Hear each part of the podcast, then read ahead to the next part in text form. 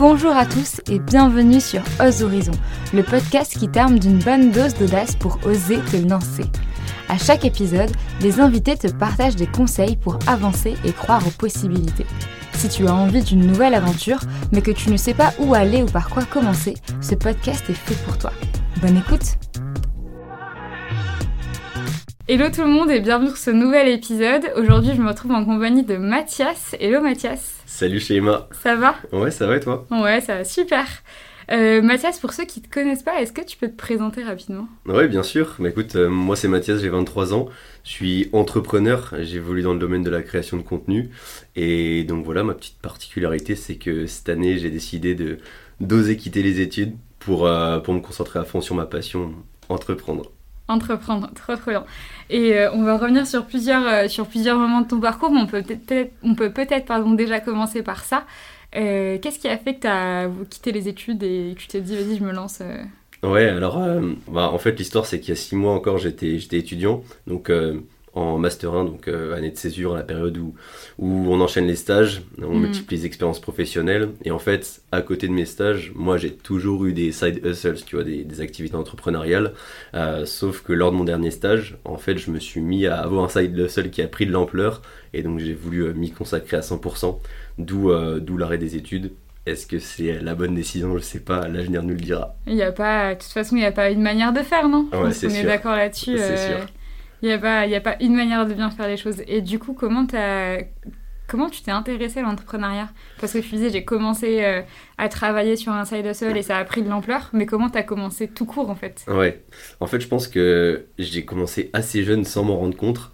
Euh, puisque, euh, tu vois, quand j'étais plus petit, peut-être quand j'avais 13-14 ans, en fait, je gardais les, les chats de mes voisins quand ils partaient en vacances. Au début, c'était juste, tu vois, je rendais un service à une copine de ma mère. Et puis ensuite, j'ai vu que je pouvais gagner 50, 100 euros euh, à chaque vacances grâce à cette activité. Donc, euh, j'ai commencé à en parler à d'autres voisins, d'autres amis de mes parents. Euh, avec qui j'ai que, que j'ai closé finalement puisque c'est devenu mes clients et en fait j'avais comme ça 3 4 clients fidèles qui à toutes les vacances me demandaient de garder leurs animaux euh, et, donc c'est devenu un vrai business puisque j'ai créé un blog pour me faire connaître dans, le village. Et d'ailleurs, je pense que le blog qui s'appelle Matt le chat, il est encore en ligne. Donc, euh, je, le mettrai dans la description. je laisse. Euh, non, je te le donnerai pas. à moins que tu le retrouves. J'essaierai de le retrouver. Mais ouais, j'avais sorti un blog, j'avais. Euh, publié des j'avais imprimé des tu sais des cartes Vistaprint des flyers tout ça que j'avais mis dans toutes les boîtes aux lettres de mon village. Il y a, il y a ah, genre 6000 habitants et je m'étais chauffé à faire tout le village vraiment. Et en fait voilà j'avais eu de plus en plus de clients jusqu'à carrément bosser avec mon frère. Euh, donc tu vois sans m'en rendre compte en fait c'est comme ça que je suis rentré dans l'entrepreneuriat. Donc c'est vrai que j'étais j'étais assez jeune. Et puis ensuite euh, la, la la voie plus classique m'a rattrapé puisque bah, à la fin du lycée, en fait, j'ai, je, me suis, je me suis lancé dans une voie euh, plutôt orientée grandes études, tu vois, puisque je suis parti en prépa. Et, euh, et donc là, enfin, j'avais plus le temps pour, euh, pour ne rien faire d'autre qu'étudier.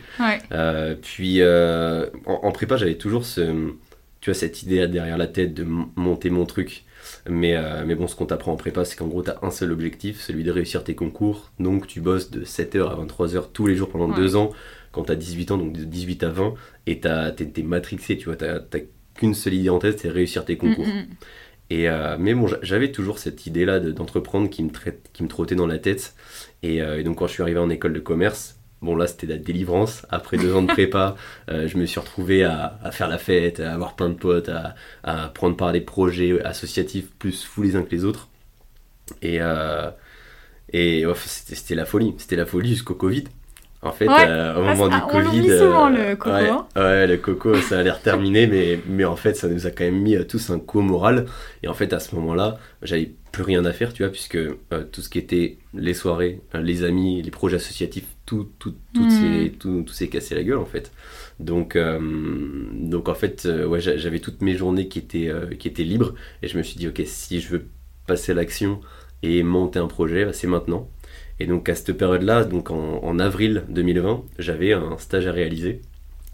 Euh, un stage à réaliser, un premier stage en école de commerce, c'était un stage de 4 mois. Et en fait, c'était le début du télétravail. Et en fait, j'avais déjà entendu des, de la part d'amis qui, eux, étaient déjà en stage, que le télétravail, c'était horrible, tu faisais rien de tes journées. Hmm. et moi, j'avais pas envie de rester dans ce cercle vicieux où, en fait, euh, juste, enfin, t'es là et tu deviens... Euh, je sais pas, une sorte d'être humain errant, tu vois. donc, et c'était contre notre gré, mais en fait, on pouvait rien faire, on pouvait pas sortir à l'époque, donc il y avait vraiment rien à faire.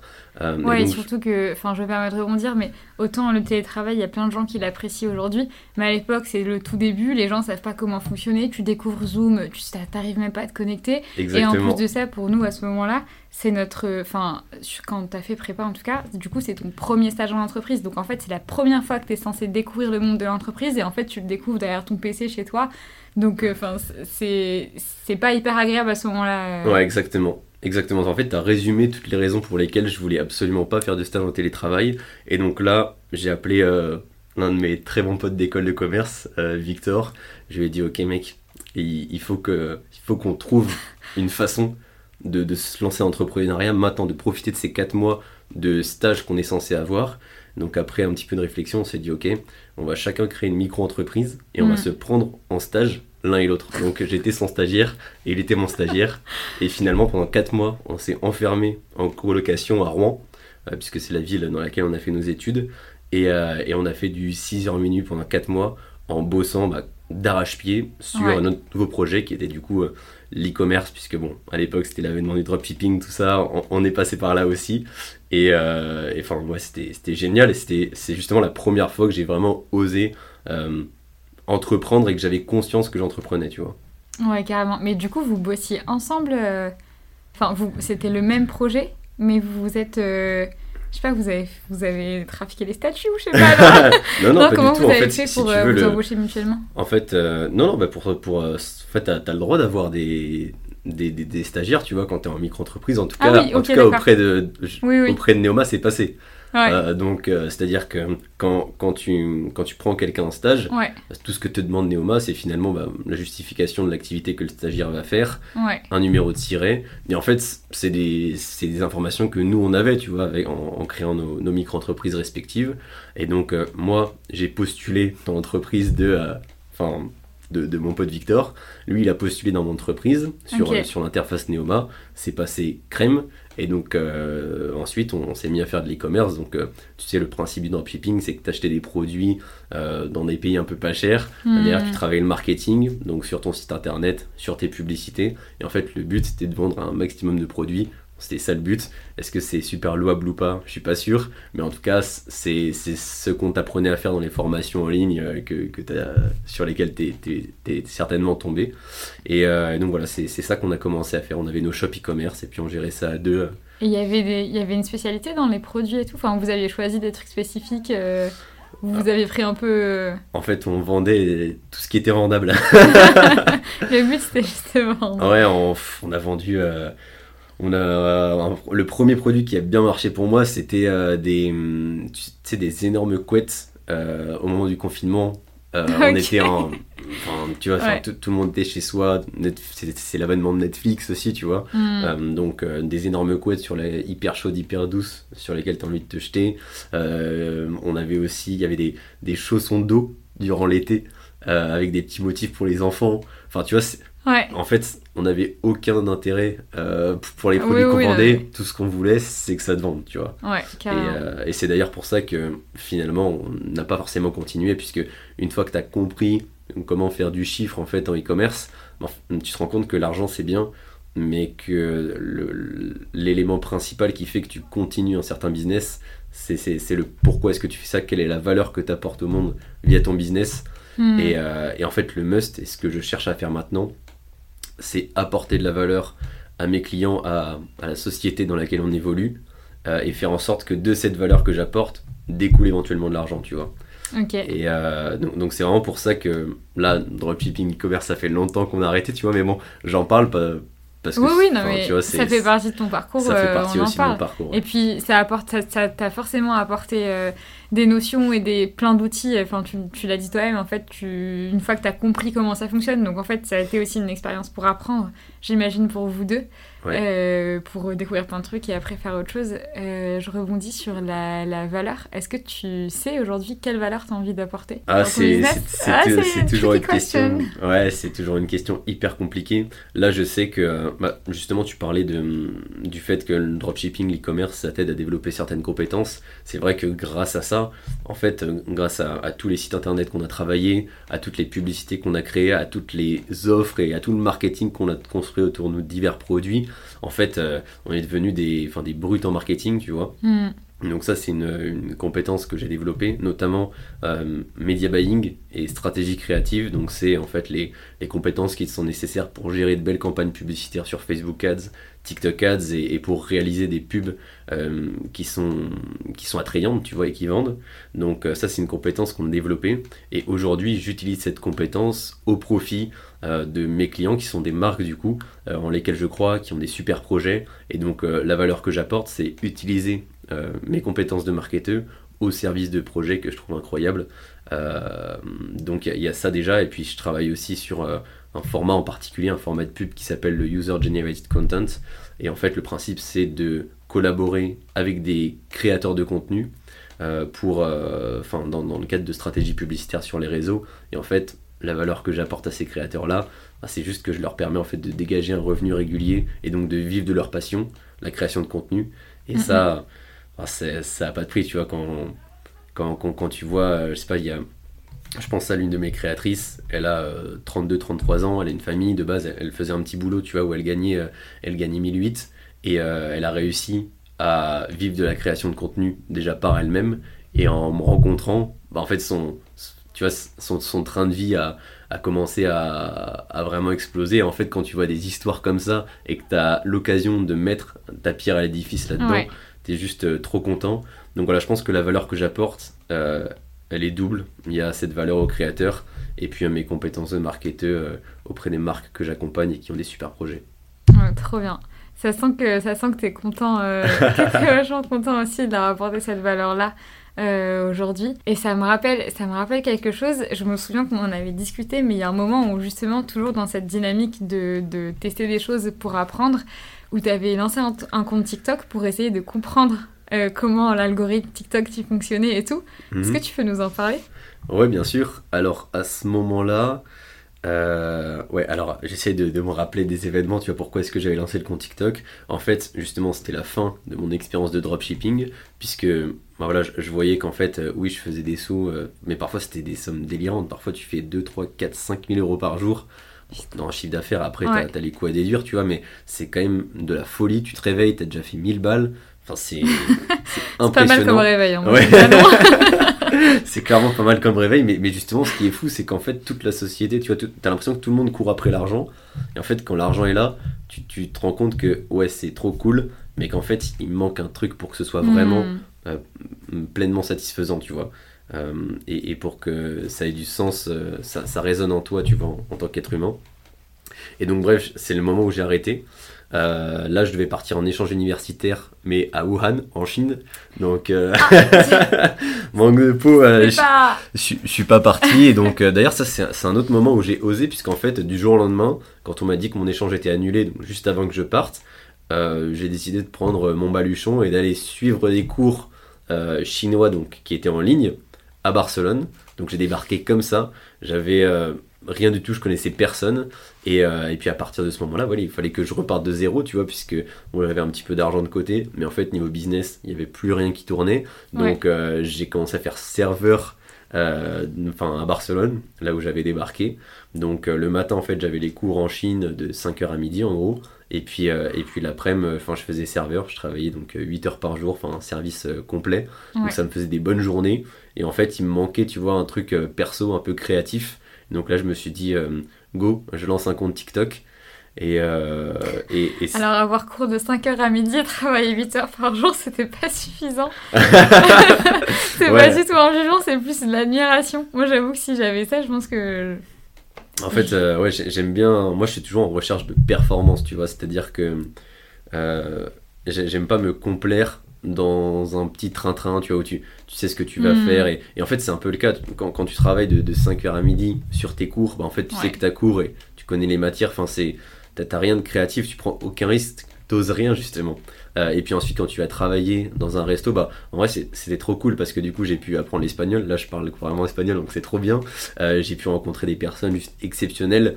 Et puis, euh, et puis enfin, ça te fait toujours une expérience, tu vois, une expérience de terrain où tu sais qu'il faut que tu charbonnes parce que t'as pas envie de faire ça toute ta vie, tu vois. Ouais. mais, mais, mais tu vois, c'était juste. ouais, c'est un train-train, quoi, de, équivalent Non, au fameux métro boulot dodo, tu vois, que tout le monde Ouais. a- a- semble rejeter aujourd'hui. Et, euh, et donc, non, moi, il me, faut, il me faut un truc en plus, tu vois.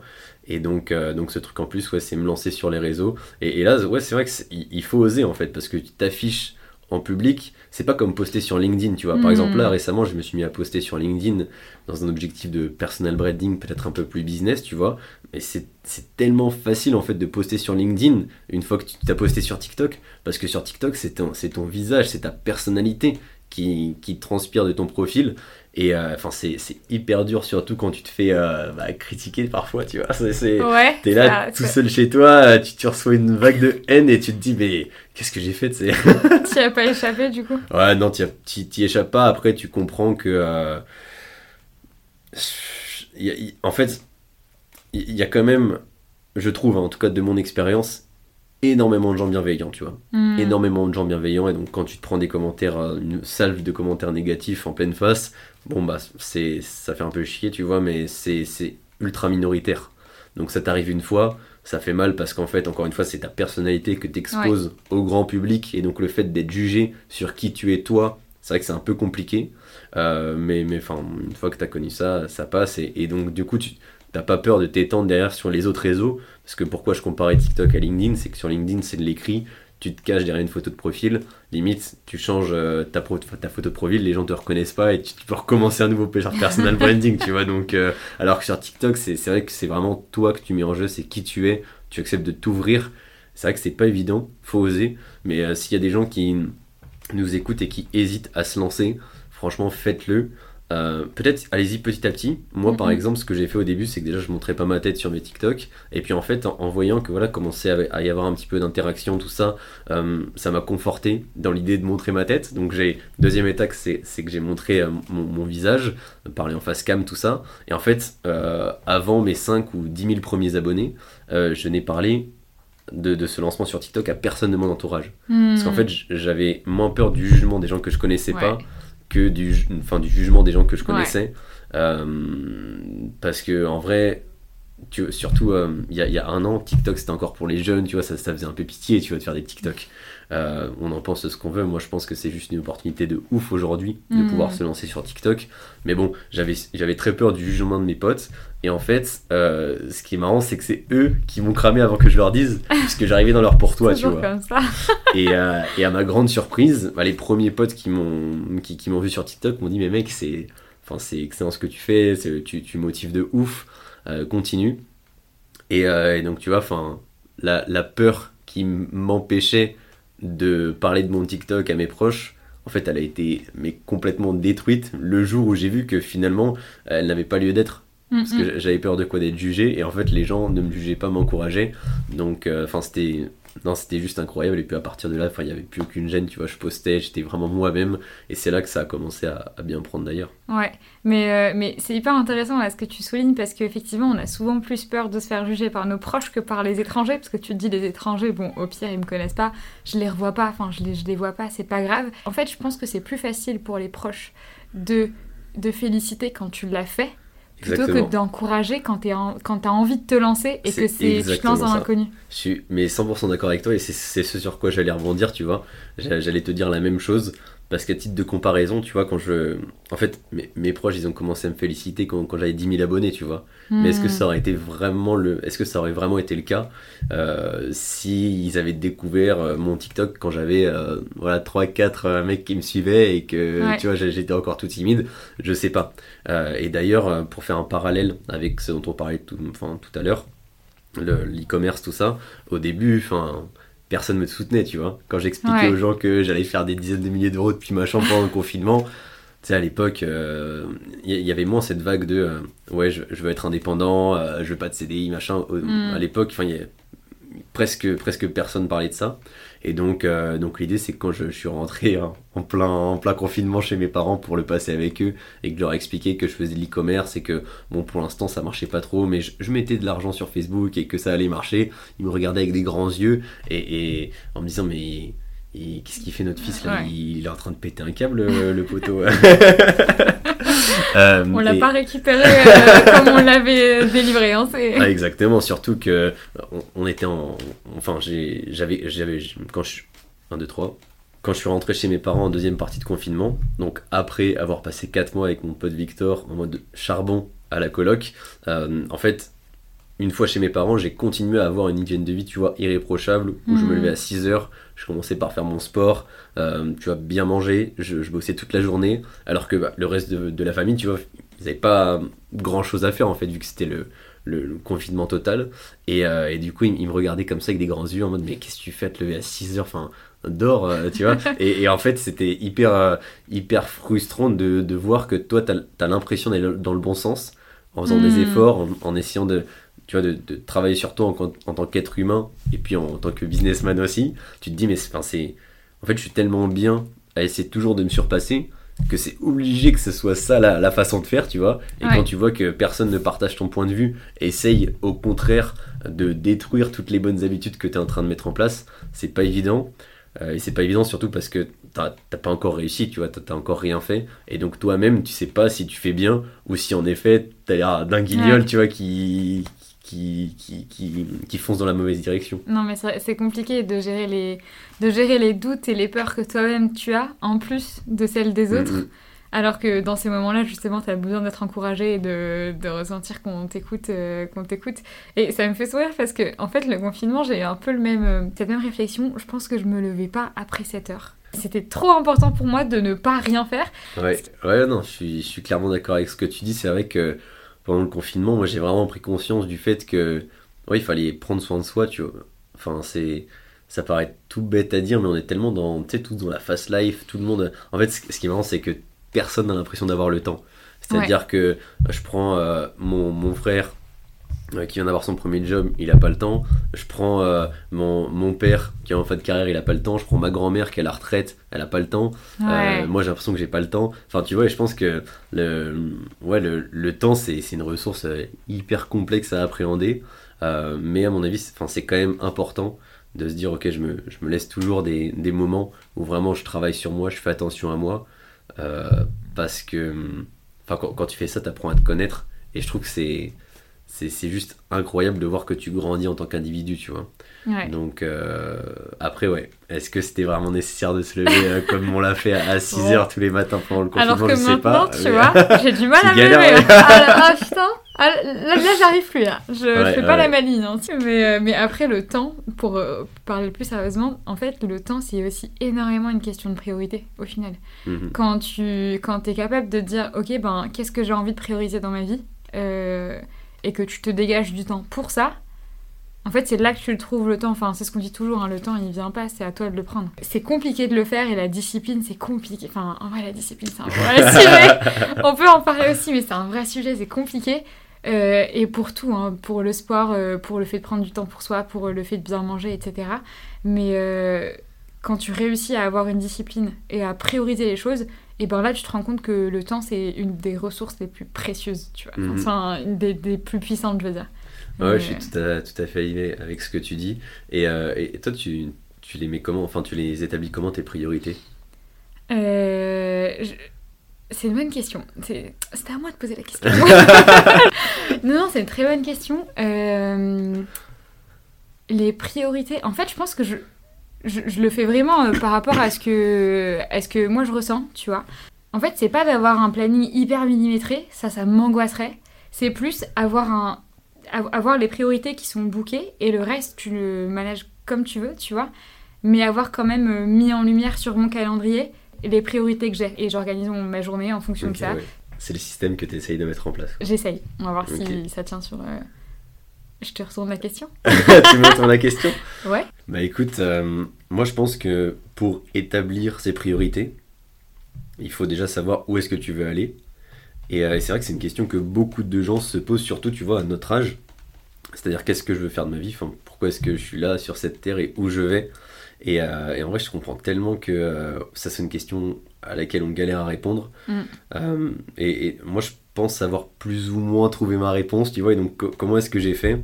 Ça, c'est un vrai conseil que je conseille de, de, à tout le monde d'appliquer. C'est euh, commencer par faire l'exercice de la feuille blanche, tu vois. Donc, tu prends une feuille blanche et en fait, tu couches sur papier tout ce qui te fait rêver. Mais vraiment, euh, ne t'impose aucune limite quand tu fais l'exo de la feuille blanche. Vraiment, en fait, ça doit être tellement profond, tellement sincère, ce que tu écris, ça doit tellement te faire kiffer que limite, à la fin, ta feuille, euh, doit, doit, être, euh, doit être un peu honteuse, tu vois. Tu, tu, dois avoir envie de ne la montrer à personne tellement que c'est perso et tellement que tu as peur d'être jugé parce que tu as hmm. écrit, parce que ça, paraît démesuré. Enfin, tu vois, en fait, quand on, quand on lit cette feuille, on a l'impression que tu es un mec euh, peut-être hyper prétentieux, qui, qui, a des ambitions de fou, qui sont complètement irréalisables. Mais en fait, on s'en fiche, c'est ça l'objectif, tu vois. C'est demain, si, si je dois accomplir mes rêves, qu'est-ce que j'accomplirai? Donc, pour certains, je sais pas, ça va être président de la République, pour d'autres ça va être euh, voyager dans les 197 pays du monde, pour d'autres ça va être euh, je vais être milliardaire, euh, je, je, vais avoir la plus grosse collection de voitures au monde, enfin, ou alors je, je veux créer la, la, plus grosse assaut humanitaire et je veux résoudre la faim, tu vois, enfin bref, j'en sais rien, tu vois, c'est à vous d'écrire ce que vous voulez écrire, mais coucher sur papier vraiment des rêves qui vous font kiffer au plus profond de vous. Et, et, donc une fois que tu as ton rêve, qui finalement équivaut à, à ton objectif de vie, enfin pourquoi est-ce qu'on s'empêcherait de rêver, tu vois, et pourquoi est-ce qu'on, pourquoi est-ce qu'on on, devrait euh, reléguer nos rêves au stade de rêve, tu vois, et pourquoi est-ce qu'on pourrait pas en faire des vrais objectifs? Donc pour ça, moi, ce que, ce que j'ai commencé à faire, c'est que je suis parti de, mes rêves, et en fait, j'ai, tu vois, j'ai pensé à l'étape d'avant. Ok, si je veux arriver là, si je veux réaliser ce rêve, bah, quelle est l'étape d'avant? Et puis quelle est l'étape d'encore avant? Et comme ça, en fait, tu remontes en partant de ton rêve jusqu'à ta situation actuelle et en fait, tu vas te rendre compte que, bah, franchement, il n'y a pas tant d'étapes que ça pour, euh, atteindre ton rêve, tes rêves. Et, euh, en fait, le jour où j'ai fait cet exo de la feuille blanche, vraiment, j'ai trouvé mon pourquoi. Et maintenant, enfin, c'est bon, enfin, tous les matins, je me lève, je sais pourquoi je me lève, euh, je sais quelles sont mes priorités. Là, tu vois, moi, grosso modo, le, parcours du coup que j'ai dessiné sur les prochaines années, c'est là, je donne tout pour le business et pour le sport, parce que pour moi c'est hyper important d'avoir une bonne hygiène de vie. Donc priorité 1, business, priorité 2, sport, et tout ce qui est vie sociale, famille, etc. C'est peut-être un petit peu choquant, mais je l'ai vraiment mis en 3, tu vois. Mm. Parce que justement mon objectif, c'est euh, avant mes 25 ans, bah, d'avoir un business qui tourne, d'être vraiment lisse financièrement, de ne plus avoir de questions à me poser en fait à ce niveau-là, pour pouvoir dégager du temps afin d'allouer euh, ce temps-là à mes vraies priorités de long terme, tu vois, qui sont ma famille, le voyage, etc.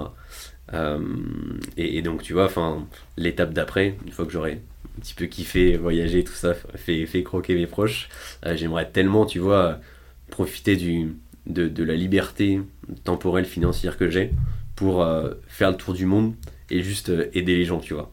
Un mhm. truc qui me ferait trop kiffer, par exemple, si tu pars dans un pays où c'est vraiment la merde, je sais pas, en Honduras ou un truc comme ça, euh, tu, tu, prends 10 gamins, tu leur files des ordi, tu leur apprends à faire, à, faire du business en ligne, tu vois, et tu changes complètement leur vie, la, vie de leur entourage, et en fait, changer 10 vies, bah, c'est aussi changer la, la, vie, tu vois, des, des, enfants, des futurs enfants de ces gens-là, des futurs enfants de ces gens-là, enfin, tu vois, si je peux avoir ne serait-ce qu'un petit impact comme ça à terme, c'est enfin, un truc de fou.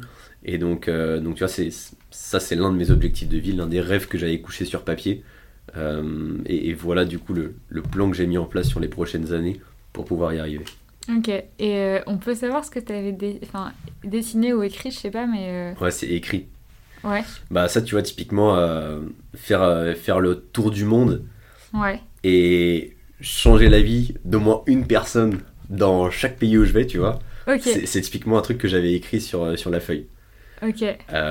après, il y a aussi un autre truc que j'avais écrit après, ça, ça me concerne. Si ça se trouve, ça va pas du tout vous toucher ou quoi, tu vois. Mais moi, je kifferais tellement faire des énormes conférences à travers le monde en mode, euh, tu vois, Tony Robbins, quoi.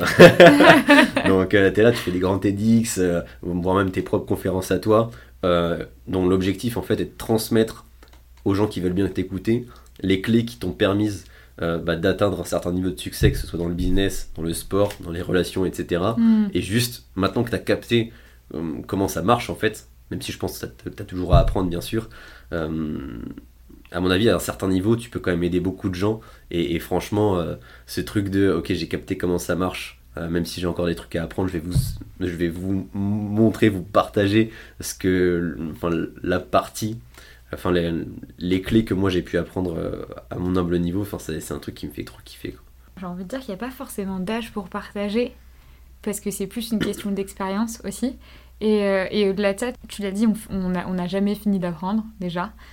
Et euh, tu vois, mais ça peut paraître bête, mais juste euh, là, nos âges, on est jeune, pour autant, euh, tu nous ramènes quelqu'un qui a 16 ans, un adolescent, et ben on peut lui apprendre tellement de choses, enfin on peut lui partager tellement de choses. Mhm. Mais je rebondis là-dessus parce qu'on on a vite tendance, et moi la première, hein, très sincèrement, à se dire non mais en fait qui suis-je pour, pour dire ça? Enfin j'ai pas appris enfin j'ai pas fini d'apprendre il y a plein de personnes qui s'y connaissent mieux que moi je suis personne pour le faire et en fait on est tous on a tous des choses à partager. Absolument c'est clair et, tu parlais d'un tu, donnais l'exemple de si un gamin de 16 ans qui vient nous voir on peut lui apprendre des choses mais lui aussi peut nous apprendre des choses tu vois d'ailleurs j'ai une anecdote là-dessus. En fait j'ai fait pas mal de missions solidaires euh, tu vois dans, dans les quartiers nord de Marseille où en fait euh, tu sais je pars euh, et puis bah, juste tu, tu, vas voir les gens t'égayes un petit peu leur quotidien comme tu peux par exemple tu, tu fais des, des repas de quartier tu vas, tu vas rendre visite aux vieux qui sont un peu tout, toute la journée, tu fais des mm. activités de rue avec les, les enfants.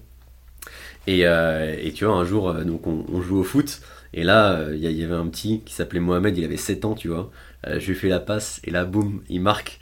Et, et en fait, il a souri, mais il était hyper heureux, alors que c'est un môme qui faisait toujours la gueule. Et en fait, quand je demande aux gens du quartier, pourquoi, pourquoi est-ce que c'est si rare qu'il sourit, bah, il m'expliquait que Mohamed, il vient du Tchad. Donc euh, un pays où c'est un peu la merde, tu vois, il a fui ce pays-là euh, en, en, bateau, machin, enfin, il est arrivé en Italie pour finalement finir à Marseille.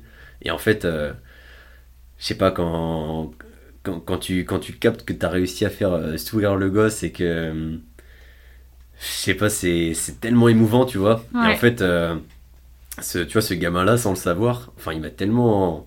Il m'a tellement bouleversé, il m'a tellement appris un truc qui est, qui est enfin tu vois le, la simplicité, l'humilité, enfin le fait de dire euh, ouais, juste marquer un but, c'est entre potes, euh, avec un grand hein, qui me fait la passe, c'est un truc de fou, je suis trop content. Et euh, c'est vrai que vraiment depuis ce jour, j'ai appris un truc de ce gosse, c'est de profiter, mais vraiment de chaque instant et de s'émerveiller de tout. Hmm. Et donc ouais, enfin tout le monde peut apprendre et hum, enfin peut apprendre des autres. Et je pense que voilà, l'apprentissage, c'est pas juste intellectuel, tu vois. Il y a plein d'autres choses à apprendre. Bien sûr. Et euh, c'est pour ça que, enfin, vraiment, je pense être ouvert aux autres, tu vois. C'est euh, c'est l'une des clés qui fait que, euh, bah, que tu es heureux au quotidien. Hmm. Carrément, je suis carrément d'accord. C'est hyper touchant ce que tu viens de partager, je trouve. C'est vrai? Et ouais, ah oui, bah oui, ça l'est. Et et non, non, ça l'est. Et cette, tu vois, dans ce genre, quand j'entends ce genre d'histoire, j'ai envie, à chaque fois, l'idée, mais à, chaque fois, systématiquement, ce qui me vient en tête, c'est est-ce que tu kifferais pas le revoir, cet enfant? Ah, franchement, si, si. Ça serait ouf, non? Si, si, mais d'ailleurs, tu sais, enfin, ce qui est fou, moi, alors Mohamed, je l'ai pas revu euh, spécifiquement, parce qu'en fait, j'y suis allé plusieurs années, tu vois. Hmm. Euh, je faisais ça un peu tous les étés, tu vois. Euh, enfin, c'était les vacances, il n'y avait pas grand chose à faire, et puis à l'époque, j'étais pas dans cette dynamique de, business tu vois c'était pas mon truc. Donc euh, donc voilà juste je donnais de mon temps en fait. Et d'ailleurs c'est un truc que, que je kifferais tellement reprendre. Là dès que je perce hop c'est bon je, je, je, je, reprends le, don de mon temps allez, allez follow un max comme ça. Voilà exactement. Non mais euh, du coup j'ai fait ça plusieurs années. Et en fait euh, pour le coup j'avais enfin j'ai recroisé plusieurs gamins, tu vois, euh, l'une allée sur l'autre. Mm. Et euh, enfin, ça, encore une fois, c'est hyper touchant parce que tu vois, c'est des gamins des quartiers nord, donc même s'ils ont 7-8 ans, euh, tu vois, ils jouent un peu les, les mini racailles. Et en fait, enfin, c'est vraiment. Tu sais, socialement, au quartier, même chez les plus jeunes, il y a, ce, ce, jeu de euh, ouais c'est moi l'homme tu vois enfin je, hmm. je, m'en fous de toi. Enfin tu, tu vois c'est je sais pas si tu vois ce que je veux dire mais il y a un peu cette tension masculine qui fait que ça doit être toi le mal alpha du clan. Et, euh, et, donc les petits ils ont parfois tendance à être un peu agressifs envers toi mais juste parce qu'ils ont besoin de s'affirmer eux. Et en fait euh, il y avait un petit notamment c'était une tête brûlée il s'appelait Et, euh, et donc, enfin, voilà, on se chamaillait tout le temps, tu vois, parce que moi je lui montrais que c'était moi l'alpha et lui il montrait que c'était lui. Moi je faisais plus ça pour rigoler. Je faisais plutôt ça pour rigoler et pour le pour, pour l'embêter, mais mais euh, mais bref, ce, gosse-là, tu vois, y a, je savais pas si c'était de, des chamailleries ou de l'animosité. Mm. Euh, et finalement l'année d'après, je suis revenu dans les mêmes quartiers et en fait, euh, il, m'a vu, il s'est comme émerveillé, il m'a sauté dans les bras. Enfin, c'était vraiment un truc de fou. Euh, et, donc, ouais, grosse émotion quand, quand, tu revois les petits. Après, Mohamed, pour le coup, je ne l'ai jamais revu, mais c'est vrai que ça, ça, pourrait être un plaisir. Ouais, carrément. On, on, va essayer de le retrouver. on, va, on a des contacts. je rigole. Mais euh, non, mais je suis carrément d'accord. Et tu vois, j'y pense, mais j'essayais de réfléchir à, ok, quelle personne, est-ce qu'il y a des personnes dans ma vie qui m'ont appris des choses et je m'attendais pas à apprendre d'eux, tu vois? Et par exemple, bah, les enfants déjà, je suis animatrice en colo depuis euh, que j'ai 17-18 euh, ans et euh, j'adore ça et je ne compte pas le nombre de fois où des enfants m'ont appris des choses mais et c'est pas là-dessus que je vais pointer l'attention, c'est sur une autre personne que j'ai rencontrée. Je vais à la gare pour rentrer chez moi, tu vois, pour aller voir ma mère. À cette gare-là, je vais me prendre un petit café parce qu'en fait j'étais à l'avance, ce qui ne m'arrive jamais. Mais alors là, j'avais genre 45 minutes d'avance, je me suis dit waouh, il s'est passé quoi chez moi Je comprends pas trop. Et là, t'as un, un, mec, en fait, c'est un SDF qui vient avec son propre café. Donc moi, je m'attendais à ce qu'il me demande est-ce que tu peux m'en payer un? Euh, et non, non, en fait, il est arrivé avec son café, il s'est mis à la table, genre à la gare, genre en face de moi. Et en fait, au bout d'un moment, on a fini par parler, mais presque une heure. J'ai failli louper mon train. je finis toujours en retard, je, voilà. J'ai failli louper mon train et en fait, euh, je me souviens déjà, la première chose qu'il m'avait dit, c'est euh, Tu fais quoi dans la vie? et tout J'avais dit Je suis encore étudiante. Et il m'avait dit Ok, eh ben je te, en gros, je te demande rien parce que tu es étudiante, c'est que c'est hyper important. Mais euh, je te demanderai ça quand tu travailleras et que tu auras de l'argent. Hmm. Mais enfin, déjà ça, j'avais trouvé ça. Euh, je me suis dit, ok. Et en fait, euh, on a parlé hyper longtemps. Et il m'a parlé de beaucoup de choses, mais très personnelles sur son parcours. Et tu vois, en fait, je me suis pris une vague. C'était une vague émotionnelle, mais impressionnante. Je suis allée dans le train, j'avais les larmes aux yeux. Je pourrais pas te retranscrire tout ce qu'il m'a partagé. de toute façon, c'est pas le but là tout de suite. Mais tu vois, moi, ma première approche, c'était de me dire, mais euh, ok, mais en fait, il, veut, il me veut quoi, ce mec? Genre, mhm. c'est bon, tu vois? Et en fait, je suis ressortie de là, je me suis dit, mais euh, si quand je retourne à la gare Saint-Lazare, je te jure que j'espère le croiser à chaque fois, tu vois? Ouais, ouais. Et ça fait euh, peut-être un ou deux ans que c'est arrivé. Mais bon, bref. Mais tu apprends parfois des choses de certaines personnes, tu t'y attends pas du tout, et bon, voilà. exactement, d'ailleurs, ça, ça, ça, me fait penser à un autre point, qui est le point du jugement, tu vois? Ouais. Franchement, ne pas juger, c'est tellement dur, mais ça fait tellement du bien quand tu y arrives. En fait, euh, je dis que c'est tellement dur parce que, par exemple, quand tu es à Paris, tu t'assois dans le métro, inconsciemment, automatiquement tu juges. T'as quelqu'un qui arrive qui est un peu mal hmm. habillé, hop, tu vas le juger, ah putain, qui c'est qui ce mec chelou, tu vois. Il euh, y a, y a quelqu'un qui est, qui est bien habillé, costard, ah putain, lui il est coincé. Enfin bref, je sais pas pourquoi, mais le cerveau humain fait que tu es tout le temps en train de juger. Et en fait, je, me souviens de cette expérience que je fais à chaque fois que je rentre de Marseille, ou tu vois, dans les quartiers nord, vraiment, enfin, mm. je pars avec une association, en fait, où vraiment, absence de jugement total, c'est assez incroyable ce qui se passe là-bas. Et euh, là, ça s'appelle la Maison Bernadette, pour ceux qui veulent euh, aller checker. Euh, et, en fait, à chaque fois que je rentre de Marseille, je fais, je fais, toujours cette expérience où je m'assois dans le train, dans le métro, et juste, je regarde les gens, tu vois, et je les accueille comme ils sont, en fait. Mm. Et, et, parfois, ouais, tu te retrouves à, faire de belles rencontres comme, comme celle que tu viens de décrire parce que tu as cassé cette barrière qui, qui, se fait automatiquement dans notre société en fait. Et donc, euh, vraiment, ne pas juger, c'est un exercice hyper dur, mais que je recommande à tout le monde d'essayer parce que juste ça t'ouvre des portes, mais de, de fou quoi. C'est euh, propre aussi quelque part à l'être humain, donc c'est hyper compliqué et, euh, et de toute façon, je pense que toute ta vie, même si tu essayes de pas le faire, malgré toi, tu le fais un minimum. Mais euh, c'est surtout se rendre compte que tu vois, ce qu'on voit des gens, c'est ce que les gens acceptent de montrer d'eux. Mhm. Et c'est la face qu'ils veulent te montrer, mais en fait, euh, t'as aucune idée de ce qu'il y a derrière. Et, euh, et, du coup, tu peux pas te permettre de juger. Tu vois, encore aujourd'hui, et pour moi, c'est quelque chose qui est très sain, en tout cas dans des relations que tu peux avoir. Mais autant avec ma famille, mes amis, relations, relations amoureuses et tout, et eh ben, j'ai jamais pris quelqu'un pour acquis dans le sens où je sais que toute ma vie, je vais encore découvrir des choses sur ma mère, je vais encore découvrir des choses sur ma meilleure pote. Et pareil, si tu te maries avec quelqu'un que tu as passé genre 35 ans avec la personne, bah en fait, tu vas encore apprendre des choses sur elle parce qu'en fait, bah, t'as jamais fini d'apprendre sur la vie, t'as jamais fini d'apprendre sur les autres, et en fait, c'est parce que déjà toi-même, t'as jamais fini d'apprendre sur toi, tu vois. Mhm. Donc, tu peux pas connaître quelqu'un par cœur, alors que même cette personne-là continue à se découvrir, continue à, tu vois. Enfin bref, mais juste, euh, c'est hyper compliqué de pas juger. Et, de, et tu vois, là, on parlait de jugement plus dans d'une première impression, mais c'est aussi juger euh, après, quand tu connais une personne et tout, et la prendre, la considérer comme pour acquis, tu vois. Et enfin, bon, bref, mais. euh, c'est c'est compliqué, mais c'est hyper important de l'avoir en tête euh, au quotidien et ça t'ouvre tellement de, à tellement de, de possibilités et d'horizons différents euh, dans ta vie. C'est incroyable quand t'arrêtes de... quand t'essayes de pas le faire. Ouais, c'est clair. Et, et je pense que euh, en complément de ça, tu vois, oser s'ouvrir, c'est aussi un truc qui est intéressant, tu vois. Enfin, Ouais. euh, tu, tu juges pas les gens, mais toi, tu acceptes aussi de, tu vois, de t'ouvrir aux Ouais. autres et de, bah, de leur montrer qui tu es vraiment. Et je pense qu'en fait, c'est euh, euh, en, en mettant au grand jour auprès de certaines personnes tes faiblesses que finalement se construisent les vraies relations, tu vois. Parce qu'en fait, si tu gardes le masque social qu'on a tous avec tout le monde, bah, t'as t'as que des relations superficielles qui se créent Mm. c'est à partir du moment où tu acceptes de montrer à l'autre ta, ta- faiblesse et puis euh, enfin ce qu'il y a derrière ce masque social que finalement ouais les, les, les- les vraies les belles relations se créent c'est vraiment pas évident Ouais, et c'est bien d'avoir dit oser parce que. exactement c'est- pas du du tout pour le podcast podcast. C'était pas une promo. promis. Tu- tu penses que tu l'as déjà fait dans ta vie?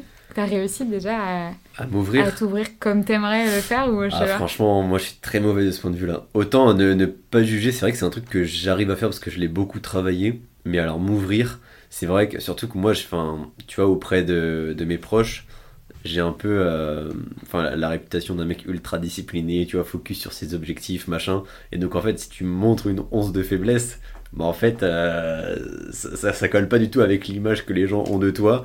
Et Mhm. donc c'est, je- pour moi, c'est d'autant plus dur en fait de, de dire bah voilà, il y a, enfin, je suis pas toujours ultra discipliné. Il y a des trucs que je fais euh, grave mal. euh. Enfin, j'ai, j'ai c'est normal, tu vois. Personne euh, n'est parfait. Mm. Et, et- mais ouais, c'est vraiment un truc que j'ai du mal à faire, m'ouvrir. Et, et là, comme ça, je pourrais te- même pas te citer une personne avec laquelle je suis 100% moi-même. Mais est-ce que, enfin, qu'est-ce qui, qu'est-ce qui te fait le plus peur là- là-dedans? Est-ce que c'est l'image, euh, t'as peur de décevoir parce que l'image que t'as, euh, Non, en fait, je pense que j'aime bien euh, que les gens posent sur moi une image de machine de guerre parce que ça me pousse à satisfaire cette image et donc à toujours me surpasser, à toujours donner le meilleur de moi-même, tu vois.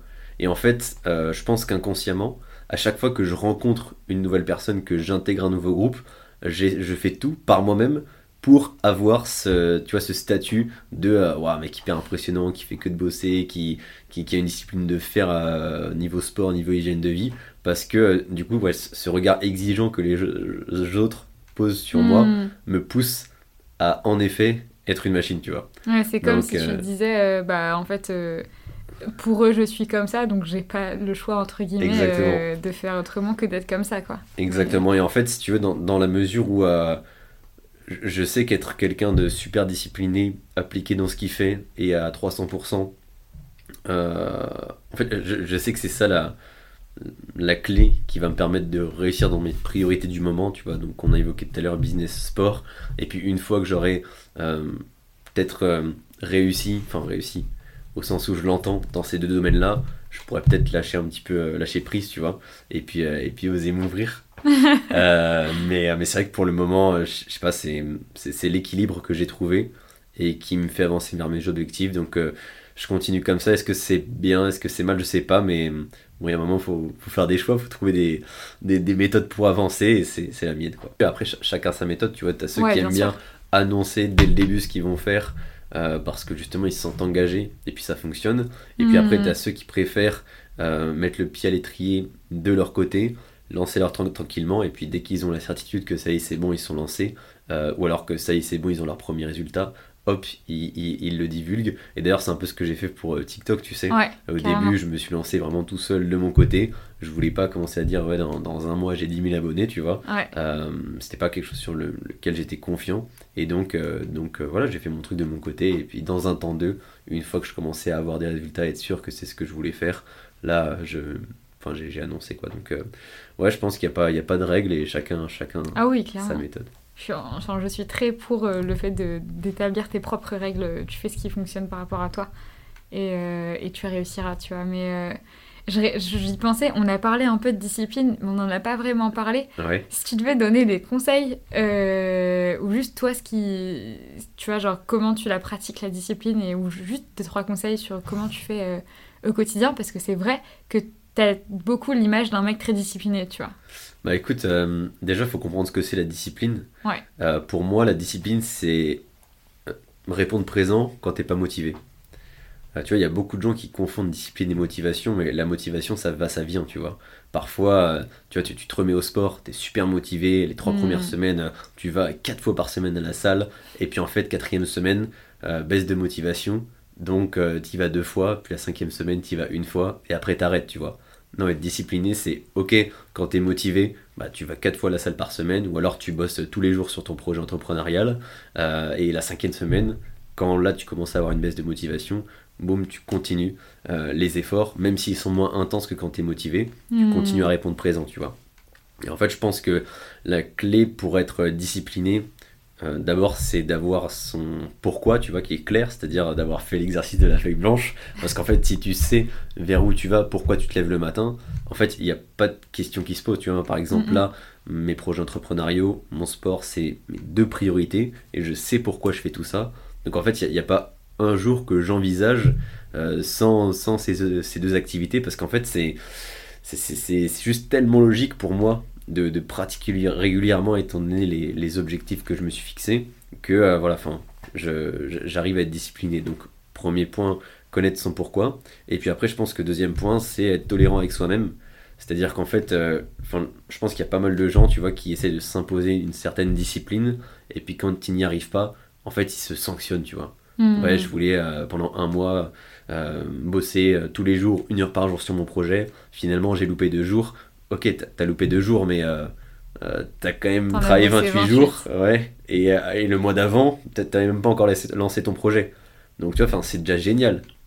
Et donc, le mois d'après, peut-être que ce que tu peux te dire, c'est ok, j'ai réussi à bosser 28 jours, une heure par jour. Donc là, je vais hmm. essayer de taper les 28 jours, deux heures par jour. en fait, même si tu loupes 5 jours, bah, tu as quand même euh, doublé la quantité de travail que tu as mise dans ton projet sur, euh, sur, sur tout le reste des jours. Tu vois. Donc c'est, c'est, c'est juste énorme et je pense qu'il faut savoir se féliciter euh, des accomplissements que tu arrives à, à, réaliser et pas se flageller quand, quand, quand, quand tu n'arrives pas à être discipliné. Tu vois, puisque la discipline, c'est vraiment un travail de long terme. Ouais, carrément. En fait, on, on, s'en fout que, que, là, ce jour-là, ce jour t'es pas réussi à atteindre tes objectifs. Ce qui compte, c'est le compound interest. C'est comme, euh, comme en bourse, les intérêts composés. Où en fait, euh, bah, au début, euh, tu, tu, mets 10 euros en bourse. Donc c'est vraiment pas grand-chose. Mais en fait, tous les ans, grâce aux intérêts composés, en fait, les, tu utilises les sommes des années passées pour réinvestir automatiquement. Mmh. Et donc, tu as toujours de plus en plus d'argent sur ton compte qui tombe. Là, c'est exactement la, la, même chose ok, tu fais des tout petits efforts au quotidien. Euh, parfois, parfois, tu arrives à faire les efforts, parfois, tu n'y arrives pas. Mais en fait, ce qui compte, c'est qu'au global, euh, tous les petits efforts que tu as réussi à faire euh, se somment et donc, et donc te permettent de, de converger vers tes objectifs, tu vois. Mm, mm. Donc, ouais, connaître son pourquoi et puis être tolérant avec soi-même. Ouais, il y a les par étapes en fait. Mm. C'est, tu vois, j'y pense, mais le sport, je, je, suis tombée dans ces schémas euh, abominables de ouais, hyper motivé et tout. Euh, un mois après, il n'y a plus personne. Et de moi-même, je me suis dit, il y, a, il y, a, à peu près un an, je me suis dit, bon, ok, mal enfin, on va. Je sais que tu peux le faire. Tu aimes le sport, de toute façon. Euh, c'est juste une question de discipline. Et en fait, j'ai commencé à me dire, mais pourquoi tu veux commencer directement avec 4 fois par semaine? C'était purement de l'ego ouais, mais j'ai pas envie d'aller une fois par semaine et dire, tu sais, quand tu dis je fais du sport, ouais, j'y vais qu'une fois par semaine et en fait, je me sentais nulle par rapport à d'autres personnes.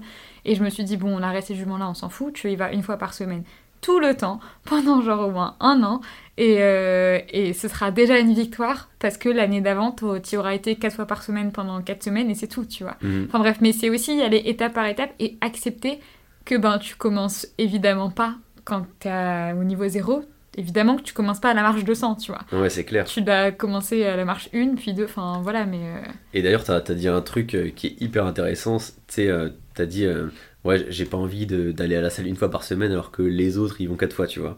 Et en fait, je pense que la seule compétition, enfin, c'est pas cliché ce que je vais dire, mais elle est face à soi-même, tu vois. C'est-à-dire que, ouais, peut-être que les autres, ils vont à la salle quatre fois, tu vois, par semaine, mais est-ce que les autres, ils ont lancé leur podcast? Est-ce que les autres, ils ont multiplié les expériences comme ce que toi, t'as pu faire? Est-ce que, bah, là, ils partent à l'étranger pour faire des trucs de fou aux States Stay tuned, stay tuned Mais, enfin, tu vois et, donc, euh, moi, moi, c'est un truc que je fais, c'est que je me, je me, compare vraiment, mais jamais aux autres, parce qu'en fait, euh, on a tous tellement des parcours différents que, ouais, peut-être que lui, il s'entraîne quatre fois par semaine, mais est-ce que. Enfin, tu vois.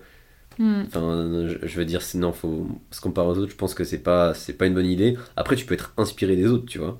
C'est-à-dire que si tu vois quelqu'un qui atteint tes objectifs sportifs, entrepreneuriaux, rien ne t'empêche de te dire, putain, ce mec, euh, franchement, il est clairement au niveau dessus, il est chaud comment il a fait? Et en fait, tu te compares à lui, mais pas dans un objectif de compétition, dans un objectif de ok, je, je, suis ses traces pour atteindre ses objectifs à lui, tu vois. Ouais, carrément. Ouais, donc euh, pas de compétition avec les autres, juste avec soi-même. C'est noté. Et euh, tu disais euh, ne pas se comparer aux autres, mais quand même être inspiré par les autres. Est-ce qu'il y a des personnes qui t'inspirent? Franchement, il y a tellement de gens qui m'inspirent. Rien que, tu, vois, enfin, mes, parents, par exemple, c'est des gens qui, m'inspirent. Ils n'ont pas du tout atteint la, vie que moi j'aimerais atteindre. Enfin, ils n'ont pas du tout le même train de vie. Mais par contre, euh, tu vois, c'est vraiment eux qui m'ont transmis euh, le, goût de l'effort, euh, le goût de la, famille, du partage. Et en fait, c'est mes parents, c'est une source d'inspiration énorme. D'ailleurs, je l'aurais jamais dit, donc je leur dirais écoutez ce podcast jusqu'à la minute X pour leur avouer quelque chose que je n'aurais jamais avoué encore. Et, euh, et puis après, non, mais des, pas mal de, sportifs qui, qui m'inspirent qui aussi, tu vois. Genre euh, Chris Bumstead, c'est l'actuel euh, Mister Olympia, donc c'est bodybuilding. Franchement, je trouve que pour être bodybuilder, il faut avoir une, justement une discipline, une hygiène de vie qui est juste irréprochable parce qu'en plus de t'entraîner, bah, tu, dois, tu dois surveiller ton sommeil, tu dois surveiller ton alimentation, tout calculer. Enfin, c'est vraiment des gens qui m'impressionnent de mm. ouf. Et puis après, en termes de business, bien sûr, j'ai tellement de références. Et il euh, bah, y, a un gars qui m'inspire euh, particulièrement, c'est euh, Hugo Hugo Benz, qui, a fait pas mal de, podcasts où, en fait, son discours, c'est plus ou moins que. Enfin, le gars, c'est un mec normal, tu vois, qui, a le même parcours que, toi et moi. Et juste, en fait, il a une capacité de passer à l'action massivement qui lui permet de hmm. faire des dingueries niveau business. Alors là, sur les dix dernières années, il a monté 6 euh, boîtes de, 0 à 1 million. Enfin, un truc de fou, quoi. Euh, et, c'est un gars qui m'inspire énormément. Et ce qui est marrant, c'est que récemment, j'ai osé le contacter, justement. Euh, et il y a moyen qu'on soit en train de monter une petite boîte ensemble. Donc, c'est assez incroyable, ça. ouais, bah, ça, revient à ce qu'on disait tout à l'heure, en fait. Oser s'ouvrir aux autres, oser aller vers les autres. Là, ce qui s'est passé, c'est que j'écoutais Hugo, donc ce mec qui m'inspire beaucoup au niveau business dans ses podcasts. Vraiment, je prenais des notes sur ce qu'il disait tellement que c'était précis, tellement que ça me parlait. Et puis un jour sur LinkedIn, je vois qu'il lance un startup studio. Donc l'objectif du startup studio, c'est qu'en fait, lui, il est, il est, il accompagné d'une équipe d'entrepreneurs qui ont fait pas mal de choses dans le business et qui en fait te proposent de mettre à ton service d'entrepreneur bah, leurs compétences, leur réseau pour co-founder ta boîte. Et, mmh. euh, et, du coup, moi tout à l'heure, je te, je te disais que J'étais euh, donc dans le domaine du media buying, du user generated content. Donc en fait, je suis en train de monter un projet euh, sur, euh, sur cette verticale-là. Et, donc j'en ai parlé comme ça à LinkedIn sur Hugo. il m'a répondu, enfin, c'était fou quoi. Et puis finalement, on est allé déjeuner ensemble, il a kiffé le projet. Donc voilà, je vais. Je vais. Enfin, on, a déjà commencé. On a déjà commencé à bosser et c'est trop trop cool de pouvoir bah, finalement côtoyer au quotidien un mec euh, que t'écoutais en podcast et qui t'inspirait de ouf. Donc, euh, ouais, franchement, osez, osez aller parler aux gens qui vous inspirent parce que ça peut que vous, euh, que, vous ouvrir des portes, quoi. Et, bien, bien plus souvent que ce qu'on ne le pense, les gens sont ouverts à discuter aussi. exactement, exactement. Ouais, finalement, le, le gars, il était super cool. Tu vois, moi, je lui ai envoyé un message sur LinkedIn. Le gars, il a peut-être 20, 25 000 abonnés. Je me suis dit, jamais je vais, je vais avoir de hmm. retour. Finalement, Franchement, euh, il m'a répondu direct. Euh, on a échangé un petit peu par mail. Il a vu que bon, je tenais à peu près la route. Euh, et, donc derrière, on s'est appelé. Très bon fit. Et il a carrément pris du coup un, temps avec moi pour, aller déjeuner. Et, enfin, c'est trop bien parce que moi, tu vois, c'était un mec que j'idolâtrais un peu. J'étais en mode putain, il est trop chaud, machin. Je, je, te dis, je prenais des notes sur ces podcasts. Et finalement, en fait, des gens comme ça qui nous inspirent sont en effet plus accessibles que ce qu'on ne le croit. Donc, vraiment, ouais, oser, oser aller vers les autres, même à ceux qui nous paraissent inatteignables, c'est un gros tips qui, qui change des vies. Ouais. clair. Tu prendras des bâches dans ta vie. Faut être clair tu prendras des bâches de temps en temps. Mais par contre, en fait, sur toutes les fois où tu vas essayer, ce sera pas ça la majorité. Mhm. Et, et, même si c'est ça la majorité, et eh ben au moins tu décrocheras genre deux personnes que tu voulais. Euh. Exactement, et puis même ça, en fait, le, le gain est tellement énorme parce que des rencontres comme ça, ça change une vie, tu vois. Moi je me souviens, que, enfin, je sais que quand, quand, je reprends un petit peu le fil de ma vie, à chaque fois qu'il s'est passé un truc de ouf, que, que ma vie a changé, bah, c'est quand j'ai fait des rencontres, tu vois. Hmm. Quand j'ai osé justement aller vers des gens avec qui apparemment j'avais pas forcément de point commun ou que j'admirais comme ça. C'est à chaque fois là que, que, ça a changé. Tu vois, là, on vient de parler d'Hugo et euh, quand, quand j'étais encore au lycée, moi j'étais au lycée en cité, tu vois, donc euh, c'est en vrai, euh, je, je, voulais faire des grandes études mais euh, c'était pas forcément l'environnement le plus propice à ça. Et donc euh, je me suis dit, ok, j'ai quand même envie de faire des études, donc euh, let's go, je, vais aller en prépa, la voie royale, alors que enfin, la prépa c'est une voie qui est hyper sélective, tu vois, et dans mon lycée où il y avait 60% de réussite au bac, j'avais pas un dossier assez solide pour intégrer une prépa, je me suis dit, je, m'en fiche, j'y vais avec mes couilles et mon couteau, entre guillemets. Mmh. j'ai pris mon, mon CV, mon bulletin scolaire, et je suis allé faire toutes les portes ouvertes de toutes les prépas, euh, enfin de toutes les meilleures prépas parisiennes, tu vois. Et, euh, et finalement, et je me souviens, un jour j'arrive dans, dans, une prépa au Porte de Grandchamp, donc c'était à l'époque la troisième meilleure prépa de France dans ma filière, donc ECE, e. et, euh, et j'arrive dans un microcosme versaillais avec que des mecs au, au, pantalon orange avec des petites chaussures pointues, chemise rentrée dans le pantalon, petite ceinture, et moi, tu vois, je, sortais bah, plutôt de la cité, donc j'étais là en mode Air Max avec mon jogging et mon pull à capuche. je ne savais vraiment pas ce que je faisais là. J'ai atterri dans un autre monde, mais finalement je me suis pas démonté. Je suis allé euh, présenter mon, mon dossier à, un professeur. Euh, voilà pour lui demander si j'avais mes chances d'être pris et puis finalement la petite discussion qui est censée durer 5 minutes parce qu'on doit enchaîner tu vois avec les autres mmh. candidats elle a duré une demi-heure euh, je lui ai partagé un petit peu mon histoire mes ambitions et le gars a kiffé et il se trouve que ce mec-là, c'était le prof qui était en charge de la sélection des élèves pour ma filière, tu vois. Donc parmi tous les profs qu'il y avait euh, dans, aux portes ouvertes, il y en avait des dizaines, j'étais tombé sur celui-là. Euh, donc chance, tu vois, mais chance méritée parce que j'avais quand même fait des dizaines de portes ouvertes avant pour tomber juste sur ce gars-là, tu vois. Et, euh, et donc en fait, il m'avait sélectionné hors APB, enfin Or, euh, aujourd'hui, c'est Parcoursup, je crois. Donc, il m'avait. le daron. oh là là Admission post-bac à BBC, vous savez pas Il m'avait sélectionné ouais, hors, hors APB parce que sinon, j'aurais jamais été pris, tu vois. Et c'est encore une fois où j'ai osé bah, sortir de ma zone de confort, tu vois, sociale. J'ai quitté, bah, tu vois, la, la cité, etc., pour aller à Versailles. Hmm. Là où de base, j'avais rien à faire. Et, et là où de base, enfin, tu vois, t'imagines, genre troisième prépa de France, c'est un truc où tu te dis mais jamais je vais être pris là-dedans. En tout cas quand tu es élève euh, dans un lycée comme le mien. Et euh, finalement c'est passé parce que j'ai osé y aller. Et à côté de ça je me suis pris euh, bah, des dizaines d'autres bâches, tu vois, puisque dans toutes les prépas dans lesquelles j'avais fait les portes ouvertes, bah en fait je m'étais fait refuser. Mais il a suffi d'une seule rencontre parmi les dizaines que j'ai faites pour que finalement ça change ma vie parce qu'en fait bah, je, me suis retrouvé de la cité à Versailles euh, là, j'ai découvert des gens, mais juste exceptionnels, qui m'ont énormément tiré vers le haut, que ce soit le corps enseignant ou, euh, ou, les autres élèves. Et, euh, et aujourd'hui, tu vois, je suis passé pour une école de commerce, j'ai trouvé ma voie dans l'entrepreneuriat, et c'est en partie grâce à ce professeur.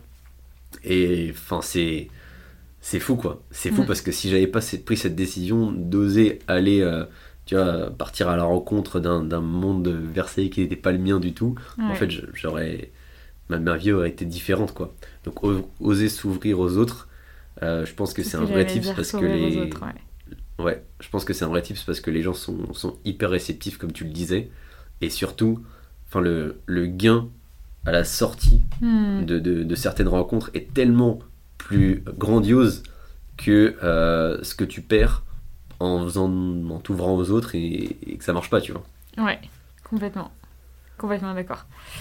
Euh, je pense qu'on arrive à la fin du podcast. Non On a toujours envie de continuer. hein. C'est vrai qu'on a envie de continuer. J'ai encore quelques questions à te poser avant qu'on termine. Euh, la première, c'est euh, du coup pour les personnes qui ont envie d'être osées être soi, de passer un cap et d'aller vers, vers les projets, les aventures qui les appellent, serait quoi ton, ton conseil principal?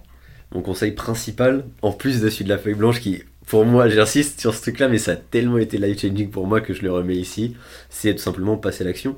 C'est-à-dire qu'une fois que vous avez défini, enfin que vous êtes autorisé à arriver et que vous avez défini vos objectifs, euh, que vous avez votre plan d'action qui est prêt, en fait, ça sert à rien d'avoir un plan d'action sur une feuille, c'est pour qu'il reste sur la feuille, quoi. Hmm. Juste, euh, ayez le, le courage d'oser, enfin vraiment, de, de- de passer à l'action.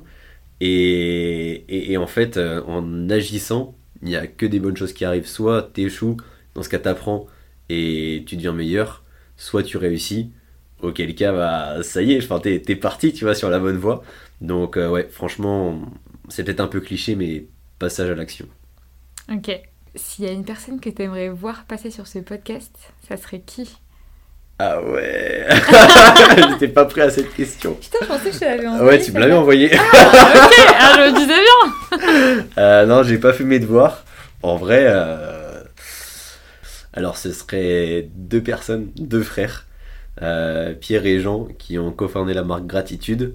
Euh, on a bossé ensemble du coup sur le développement de leur marque et c'est deux gars que j'ai trouvé assez exceptionnels Hmm. et euh, enfin qui sont super sympas, qui, qui ont osé justement entreprendre et, euh, et je pense qu'ils auraient de belles choses à raconter. Donc euh, ouais, Pierre et Jean, si vous passez par là, c'est vous les prochains. C'est vous les prochains. Ah là, c'est bon, euh, vous êtes engagés. Et les deux en même temps. On va Voilà. prendre les deux. ok, trop bien. Euh, dernière question euh, pour, les... pour que les auditeurs qui ne te connaissent pas puissent te retrouver. Où est-ce qu'on peut te retrouver? Bah écoute, vous pouvez me retrouver sur, sur LinkedIn, Mathias Thieblemont. Euh, franchement, essentiellement LinkedIn. Ok.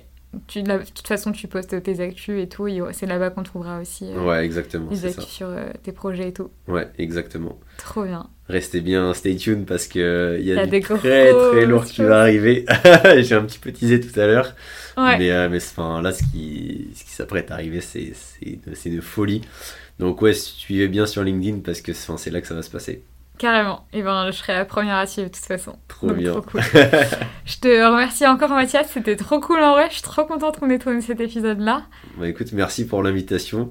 Euh, en vrai, premier podcast pour moi, mais c'était un super plaisir. Franchement, je trouve qu'il y a une super vibe dans ce petit local. Là, les gens ne voient pas, mais on est, on est, on est dans un On local a sympa. improvisé un setup à la dernière minute. Euh, voilà, on ne, on ne jugera pas. Mais c'était Ouais. super cool en vrai. Ouais, c'était super cool, merci beaucoup. Merci à toi. À bientôt. Merci d'avoir écouté l'épisode jusqu'au bout, j'espère qu'il t'a plu et qu'il t'a inspiré. Si c'est le cas, tu peux me laisser un commentaire, mettre 5 étoiles sur Apple Podcast ou le partager en story en nous taguant. Pour ne pas rater les prochains épisodes, je t'invite à t'abonner et à nous rejoindre sur les réseaux sociaux. Je te souhaite une très très belle journée et on se retrouve dans deux semaines pour un nouvel épisode.